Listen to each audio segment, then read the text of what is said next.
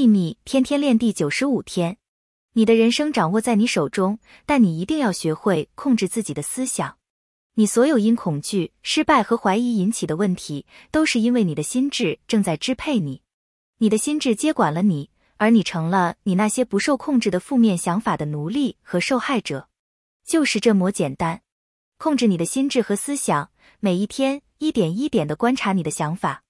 一个负面念头出现，就消灭它，并且要想一些美好的事物，以免负面念头在你心里生根。要想住更多、更多、更多美好的念头，然后很快地，它们就会自动出现了。愿喜悦与你同在，朗达·拜恩。